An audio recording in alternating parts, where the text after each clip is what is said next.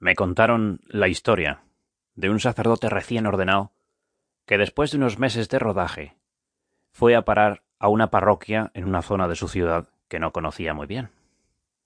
Y era febrero, todavía hacía fresquito. Y como todo sacerdote recién ordenado, pues te lleva un tiempo pillarle el tranquillo, conocer a la gente, conocer el barrio, esquivar las pedradas que te tiran, lo típico.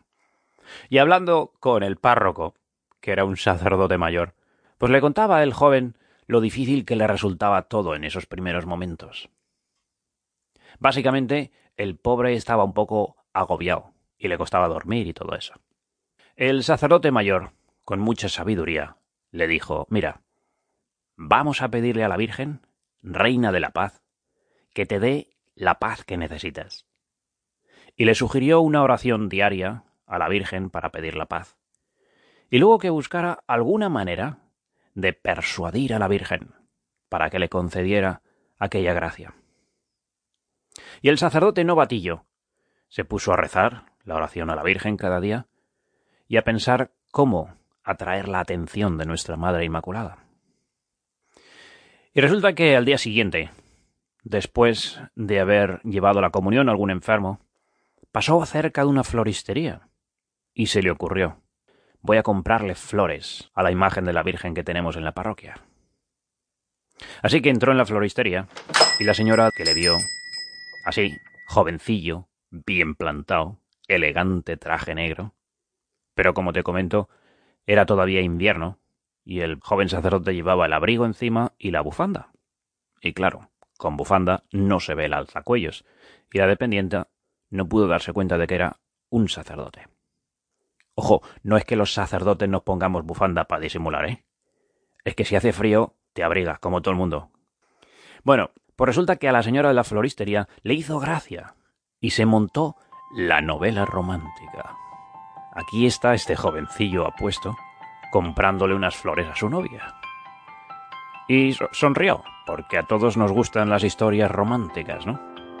Bueno, a mí me gustan. Pero la señora pues no pensó más en aquel joven apuesto del traje negro, hasta que al cabo de dos días el sacerdote volvió a por más flores. Y volvió a entrar en la floristería, y la señora sonrió de nuevo, pensando en la historia romántica. ¡Oh, qué afortunada! La jovencita que ha conquistado el corazón de este galán.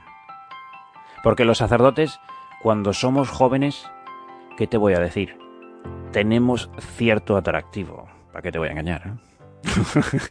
vale, no, es cierto. La mayoría somos muy feos. Pero de vez en cuando hay alguno que, oye, no duele mirarle a la cara, ¿sabes? El caso es que este sacerdote, pues, vino varias veces seguidas a la floristería.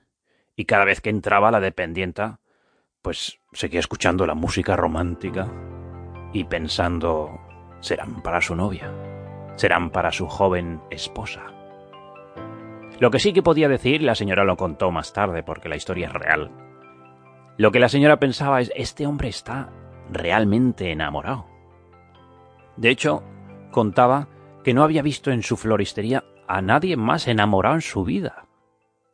Y este detalle es importante. Cuando uno está enamorado, se le nota. Se le nota en la sonrisa, se le nota en la mirada, se le nota en la voz, se le nota hasta en la foto del DNI. Es que se ve. Así que te imaginas la sonrisa de la dependiente de la floristería cada vez que entraba el joven galán, pensando en cómo sería su novia o su mujer. Pero en fin, te imaginas lo que ocurrió. Uno de esos días ya salía el sol, hacía menos frío, y el sacerdote salió sin bufanda. Y cuando cruzó el umbral de la floristería aquella mañana, a la dependienta se le cayeron las lentillas del susto al ver que el enamorado era un cura. ¿no? Estaba la pobre ahí muy desconcertada, empaquetando las flores, y un poco confundida le, le preguntó Pero las flores para quién son?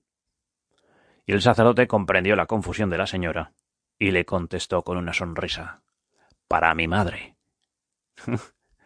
Así que la señora no pudo reprimir su propia sonrisa y añadió su madre tiene que sentirse la madre más afortunada del mundo por tener un hijo como usted.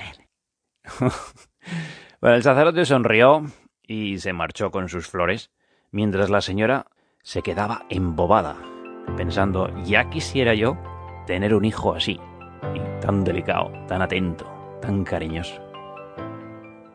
El caso es que a los dos días volvió el sacerdote, y entonces, al ir a pagar, le entregó una estampa de la Santísima Virgen a la dependienta, y le dijo, mire, aquí tiene una foto de mi madre. Resulta que es también su madre. A ver si usted también le hace sentir la madre más afortunada del mundo por tener una hija como usted. Bueno, y aquí acaba la historia. Que la última vez que se la conté a un grupo de chavales y le pregunté, bueno, a ti, ¿esto qué te sugiere? Me dijo, mola. me han matado, me han matado la historia. ¿Cómo que mola? No mola.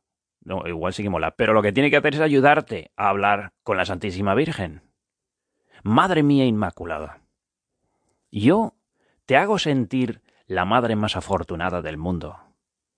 ¿Te sientes afortunada por ser mi madre?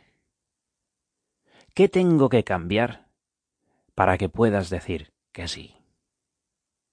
Y ahora continúo tu oración pensando cómo hacer sentirse a la Virgen la madre más afortunada del mundo.